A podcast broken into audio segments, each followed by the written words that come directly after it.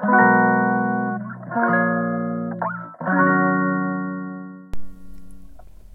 んにちは。ヨガじゃない話倉本々子です、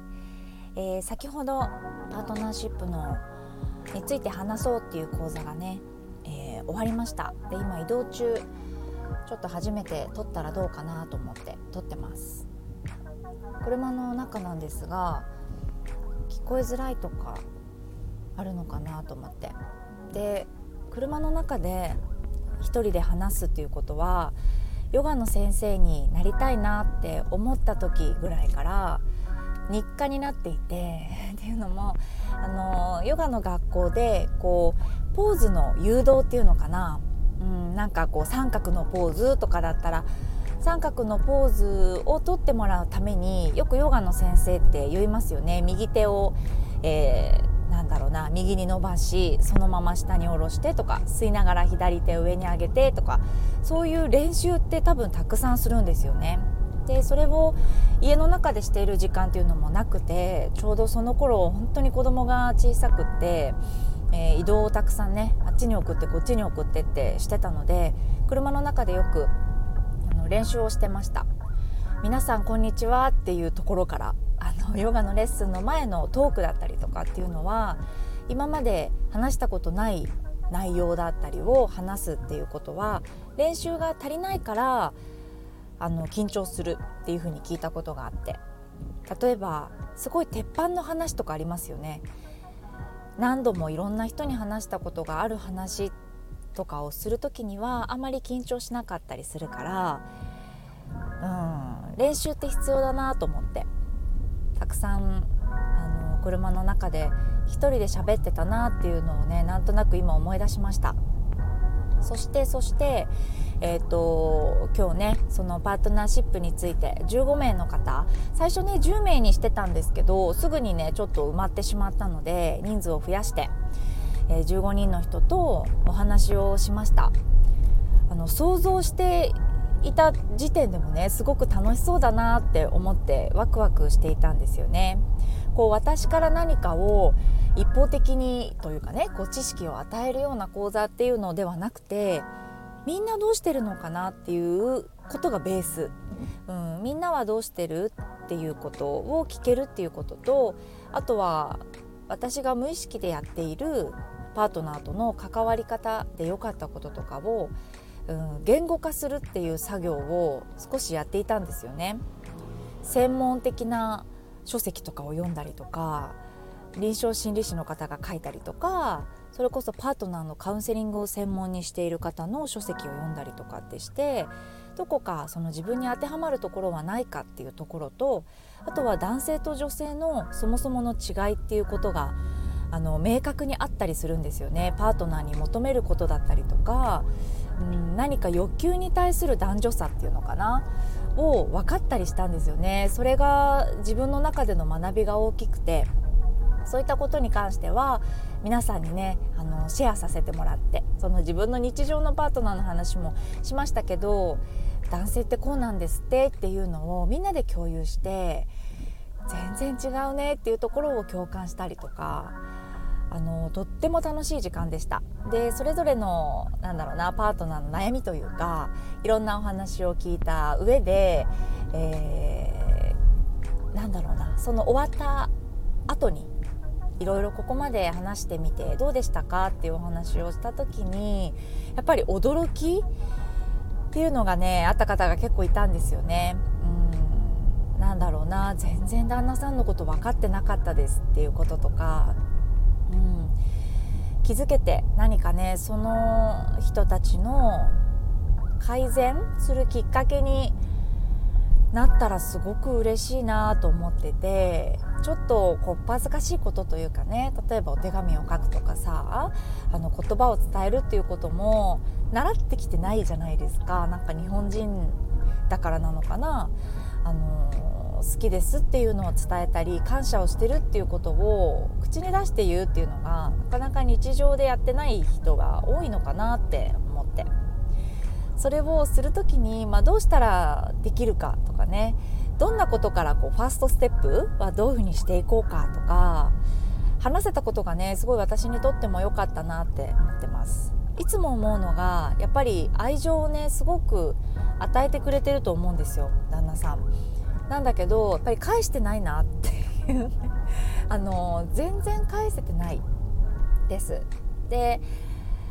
やっぱり考えてることとかはあるんだけど全部をそれを伝えてなかったりとかもう少しあのちゃんと伝えたら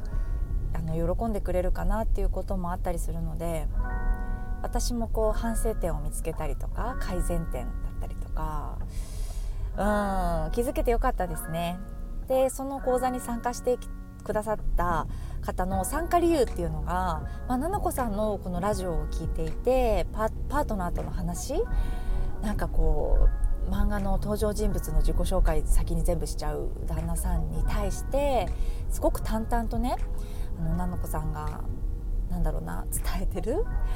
あの思いを伝えてるその関係性とかコツとかどうなってるんだろうっていうことを知りたくてっていう人結構いたんですよね。あの私が意外と普通なのでそれが。話してみてあの反響がね大きくて面白いんですけどそれについて明確な答えっていうのをちょっと言えてなかったなと思ってね今。なんで私が淡々と、えー、話すのかですよね。旦那さんに。あのー、なんだろうな。多分感情でぶつけたりもしてました。それこそ昔はたくさんしていたんだけれどもそれが、うん、どっちのためにもなってないなっていうのに気づいた時から、あのー、ちゃんと考えてから話すようにしてます。ちょっと答えになってないですね。えっとね今から自分が話すことっていうのは何を目的なんだろうっていうのを一瞬で考えてから話すようにしてるって言ったらいいのかな。例えば自分がムカつくんだよねっていうことを言いたいの？それが一番の目的なのか。もしくはお互いの価値観が違うよねって。でも私はこんなことを、えー、されてちょっと嫌だったんだよね。そこってどう思う？っていうことを言いたい。うん、ちょっと違私の理想としてることと今やってることちょっと違ってそうだよ。みたいなことを伝えたいかったんですよね。そのこの間のあのアニメの自己紹介淡々としちゃう。あの旦那さんに対して言うことっていうのは。うん、だからパッションだけでぶつからず着地点を自分の中で分かってから話し始めるっていうのかな。そうするとなんかわーっていう喧嘩にならなかったりとか。まあ淡々と思いを伝えることができるコツなのかなってそのコツは何ですかって言われたとしたならばそれかなどこに向かっていきたいのか。ただムカつくよっていうのを言いたかったらねこうバーンっていう喧嘩になってこう思いをぶつけ合うっていうのもそれもまあ方法って言ったら方法なのかもしれないけれどもね一つの。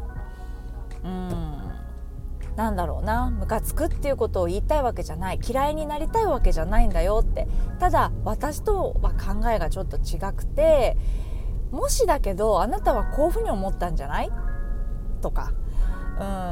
ん。どういう思いでそれをやってくれたの？とか。聞いてあそうなんだ。その真っ白な心で聞き。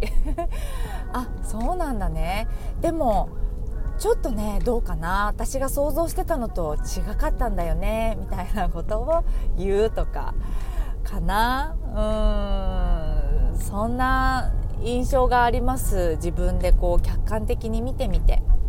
うん、なんだかやっぱりどんどん話していくと面白くって、えー、一番盛り上がったのがその男女差の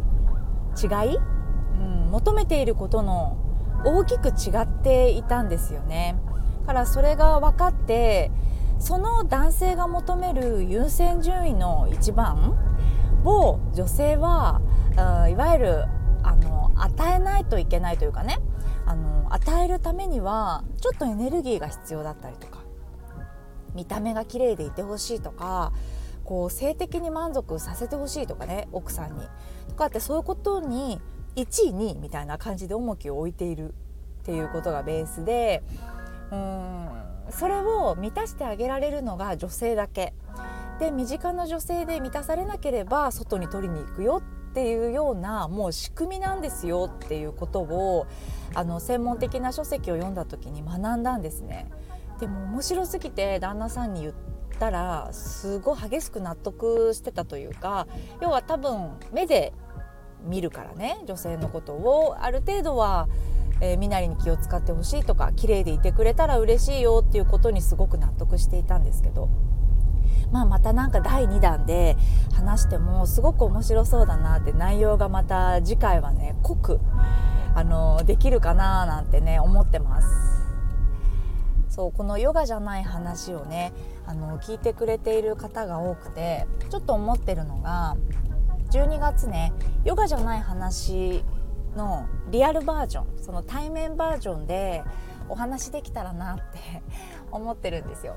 コロナ禍からこういうねいろんな活動を始めていったっていうのもあってあのお会いしたことがないなっていう人もいるんですよ。だからあの会ってヨガじゃない話でやっぱりそういう話の方がぐっと距離が近くなるというかねっていう印象があるのでヨガじゃない話リアルバージョンをね12月クリスマス前とかねそんな時にちょっとできたら楽しそうと思って今お店をね、あのー、選んだり人数をねちょっと調整したりとかどういう風な形でお会いできるかなっていうのを考えたりしてます。はい。そんなところで今日はその講座が終わりうん、すごい楽しかったよっていうお話とちょっと言いそびれてしまったかなっていうところをあの話しようかなと思って収録しました。うん、それでは、えー、またね、えー、近々お話をしたいと思います。ありがとうございました。寒いのでね暖かくしてお過ごしください。それではまた。